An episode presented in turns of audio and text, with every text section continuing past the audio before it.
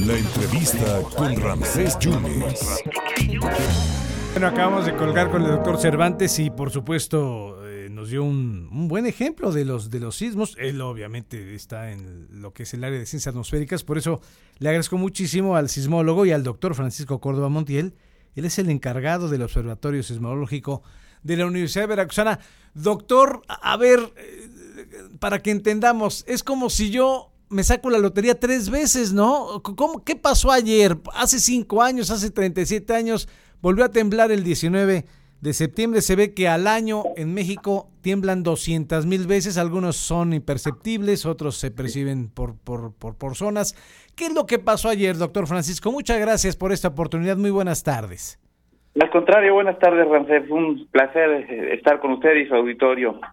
Bien, es una cuestión bien complicada, eh, sobre todo ponerla en términos probabilísticos, porque desconozco cuál sea la probabilidad de sacarse la lotería, pero que coincidieran en tres fechas, tres eventos importantes, eh, particularmente es complicadísimo, es una gran cantidad de cosas que se conjugan como para poder hacer un cálculo, cálculo que sería incluso difícil determinar probabilísticamente, pero bueno, parece ser que en México no hay nada imposible. Sí, eh, fíjese que estaba leyendo el tuit de, usted lo ubica perfectamente bien, del actuario, del matemático Arturo Erderly.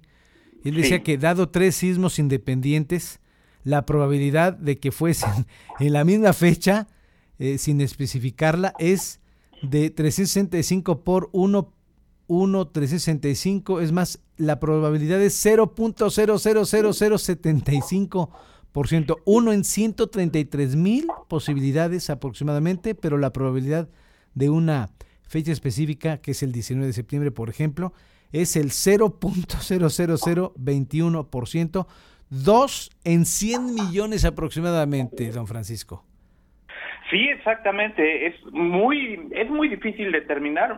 Es un eh, cálculo interesante. Habría que ver qué fue considerado para eh, determinar este este valor, pero realmente ya viéndolo desde el punto de vista sismológico, pues habría que ver si existe alguna situación similar en alguna otra parte del, del, del mundo. Ayer escuchábamos el llamado del servicio sismológico a la apertura de, de nuevas líneas. Eh, esto es normal en la ciencia. Eh, hay aquí un, algo que eh, tiene interés, tiene cierta relevancia y que deberá estudiarse pues, de, de, la manera científica lo más formal posible.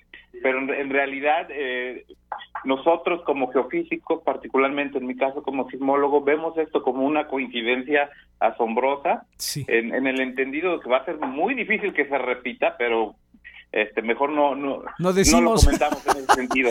Porque ya hay pitonizos, ya hay brujos que se adjudican sí. de que no, que yo digo que, ¿verdad? que A ver, para que la gente entienda, doctor Francisco, los sismos sí. no se pueden pronosticar.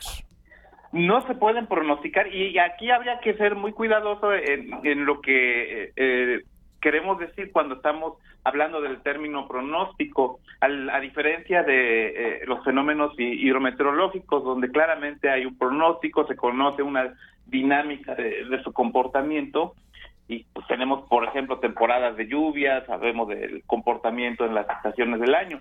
Aquí, en, en términos de sismología, pues eso no existe, no existe, y, y que eh, existan eventos en, en, una fecha. De, de hecho, eh, que existan eventos de esa magnitud, si bien es cierto, no es común, tampoco es tan raro en México porque nos encontramos, eso hay que tenerlo bien presente, en una zona de contacto, eh, en, en, este sentido de, eh, de, convergencia de placas tectónicas, que eh, es eh, la forma que más eh, eventos genera y eventos grandes y eventos que potencialmente pueden producir tsunamis. Esto lo vemos eh, particularmente en las costas del Pacífico, en Michoacán, en Guerrero, en Oaxaca, en Chiapas. Entonces tenemos que eh, entender el contexto tectónico donde nos encontramos y bueno, es parte de, de la vida del planeta, si se puede llamar de, de esta manera, o, o, más bien el funcionamiento de, de esta máquina Tierra que genera unas fuerzas increíbles en su interior y que de alguna manera se manifiestan a través de este tipo de eventos. Pues vaya coincidencias, doctor. Muchísimas gracias por sus opiniones para el público del 97 y del 101.1, doctor Francisco Córdoba. Muchas gracias, ¿eh? Al contrario, un placer. Gusto saludar.